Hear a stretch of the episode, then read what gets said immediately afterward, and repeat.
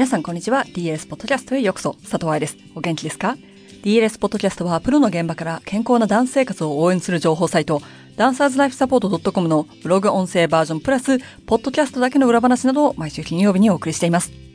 3月になりましたね。学生の皆さんにとっては今学期最後の月ですね。卒業や進級なんて時期だと思います。コロナ休校もあったので皆さん大変だったと思うけれど、あと少し頑張ってくださいね。さて、愛さんのバレエ留学期という重いシリーズを終えた3月のポッドキャストは、バレエダンサーの生活や疑問に答えていこうと思います。バレエ解剖学とか留学とかテーマが硬い感じでなくってもう少し広いテーマっていうんでしょうかね。第一発目の今日はボーイズダンス2男性ダンサーがぶつかる壁という やっぱり重いじゃんというトピックについてお話ししていきましょう。記事の最後に DLS 内にある男性ダンサーを理解するためのインタビューリンクやエクササイズ記事のリストもありますので、そっちもチェックしてくださいね。では、本文です。Boys Dance 2男性ダンサーがぶつかる壁。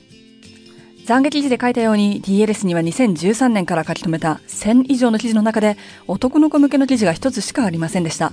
解剖学やエクササイズ記事など性別に関係なく使える情報を提供しているつもりでしたが、保安とに対しての記事は多数存在します。プロダンサーを目指す子供たちを応援するために保護者が知っておきたいことを勉強するセミナー名もバレリーナの卵という題名でした。現在はダンサーの卵に変更されています。どれだけ自分の中に盲点があったのか、2020年に気がついたというのは遅すぎる気もしますが、better late than never という言葉を胸に、2020年後半ではブログ記事で使われる言葉、セミナー名、コンテンツ内容を改善することができました。歴史を紐解いていくと、宮廷ダンスがバレエになったということですし、ルイ14世がバレエが大好きで、彼の先生が5つの足のポジションを作ったということ。多分多くの人が持っているバレエ歴史の教科書、ビジュアル版バレエヒストリーでは、バレエを踊るのはほとんどが男性でした。助監など女性が登場することもあったようですが、中心は男性だったのです。と書いてあります。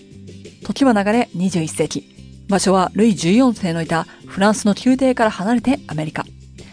2019年8月にアメリカの Good Morning America というテレビ番組司会者がロイヤルファミリーのジョージ王子がバレエを習う予定というニュースに対して嘲笑い、いつまで続くかなと発言しました。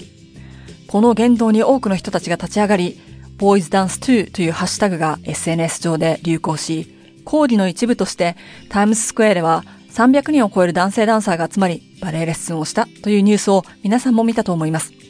SNS 炎上だけではなく、テレビなどトラディショナルメディアが注目したため、このハッシュタグを追いかけていくと、様々なダンサーたちのインタビューが読めたり、意見を読むことができます。そこから読み取れるのは大きな痛み。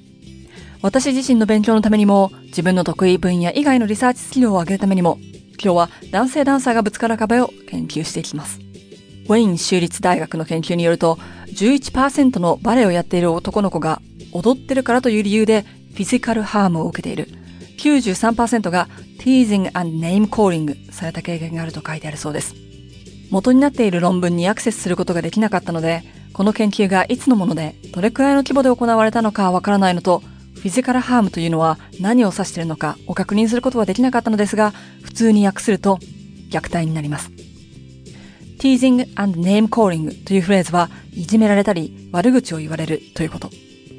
2014年の研究によると93%が悪口やいじめを受け、70%は言葉の虐待や身体的暴力を受ける。10代で踊る男の子は踊らない10代の子たちに比べ7倍もいじめられるとワシントンポストには書いてありました。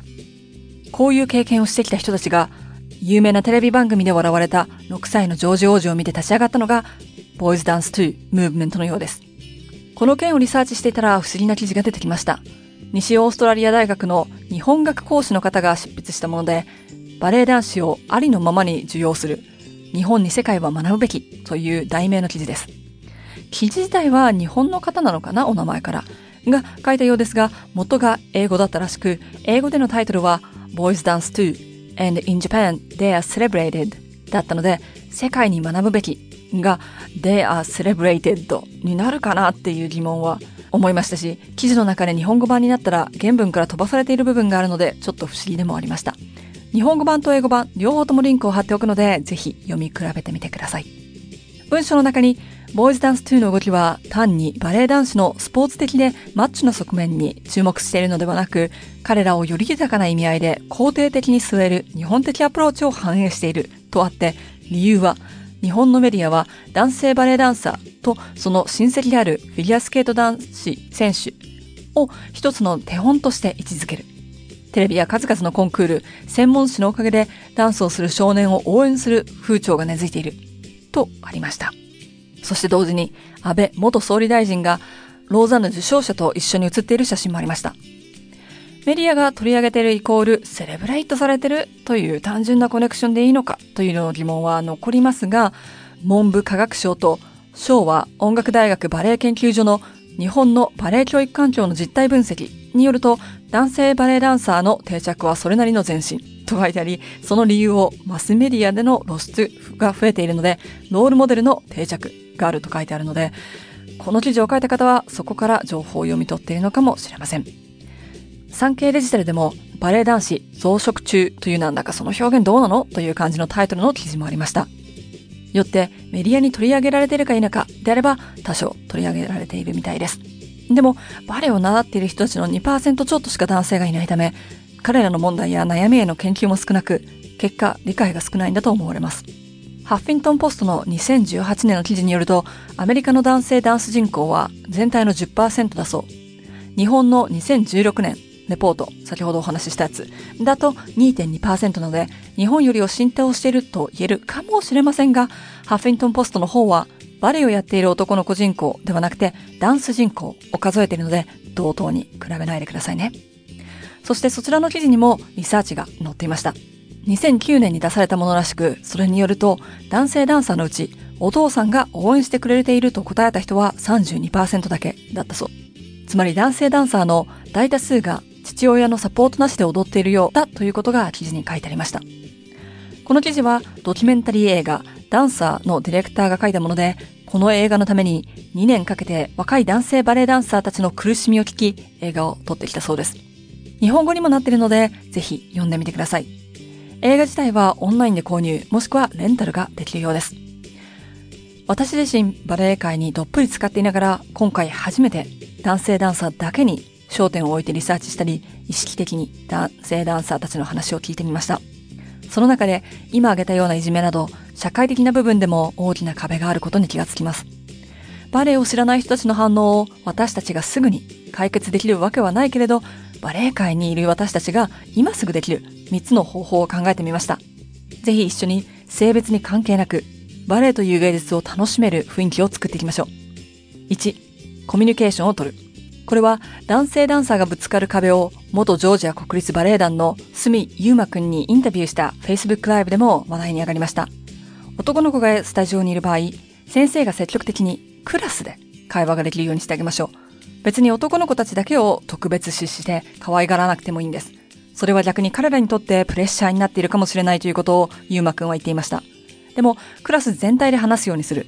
先生から生徒への注意だけがレッスンの会話にならないようにする。それってダンサーたちがオーディションやバレエ団で会話をしなければいけないことを考えると小さいうちから練習しておきたい部分ですよね。確かに芸術家で言葉はいらないから体で表現をする道を選んだという人もいるかもしれない。でも指導者になった時言葉やコミュニケーションは絶対必要でしょ？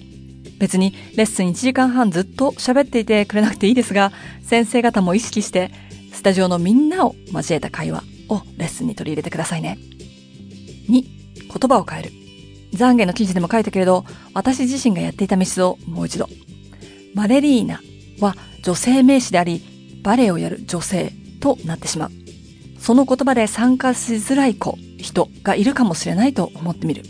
私たちにとってはただの言葉でも、言葉の暴力というフレーズがあるようにとても力強いもの。バレリーナとダンサー、どっちの言葉を選んでもあなたに関係ないんだったら、大勢が含まれる方を選んであげたらいいかなと思います。3、勉強してみる。今回リサーチした中で、別に文献ではなくてもニュースを読んだり、ハッシュタグをフォローするだけでわかることがたくさんありました。今、コロナの関係で海外で活躍しているダンサーが一時帰国しているかもしれません。スタジオ内にいたら勉強させてと話を聞いてみるのもいいかもしれませんね。私もバレエ学校やカンパニー、舞台裏で男の子たちと仕事をしてきましたが、今回のゆうまくんのインタビューのように、テーマに絞って話を聞いたことで、たくさん勉強になりました。エクストラリソース。男性ダンサーたちをサポートするため、現在 DLS に存在する男の子向けのコンテンツをまとめておきます。スタジオには女の子しかいなくて、モチベーションをキープするのが大変な子供や、その人の保護者。男の子生徒が少なく、彼らの気持ちを分かってあげる勉強が必要だと思っているバレエ教師の皆さん。だけでなく、バレエ学校やカンパニーで絶対に一緒に活動することになる友達を理解するためにも、ぜひ皆さんに積極的に知ってもらいたいことです。YouTube のビデオでは、元ジョージア国立バレエ団ダンサーに聞いたボーイズバレエの現実、プリンシパル、高野陽年君に聞くプリンシパルダンサーであること、男性ダンサー2人に聞くバレエ留学期体験談があります。エクササイズの記事では、男性のみだけでなく、上半身強化、ポーデブラを上達させたい全てのダンサーが読める記事がたくさんあります。壁、腕立て伏せ、パルルーで踊る強さを作るプランクアームスライド、肩が前に落ちちゃうダンサー必見、肩周りのリハビリエクササイズ、そしてパルルーの前にやっておきたい上腕二頭筋のエクササイズ。役に立てば嬉しいです。冬に行われたオンラインセミナーでは、セーフダンスというダンサー向けのクラスに男の子がいて、最後の質問の時間に資料に男の子のイラストがあって嬉しかったですと言ってもらいました。私たちが少し意識するだけで喜んでくれる人、受け入れてもらえたと思う人がいるという良い例ですよね。ぜひ皆さんも言葉の持つパワーと小さな行動や当たり前を見直すということを私と一緒に考えてみてください。ということで今日のポッドキャストはここまで。来週は筋肉痛について超マニアックに見ていきましょう。ハッピーダンシング、佐藤愛でした。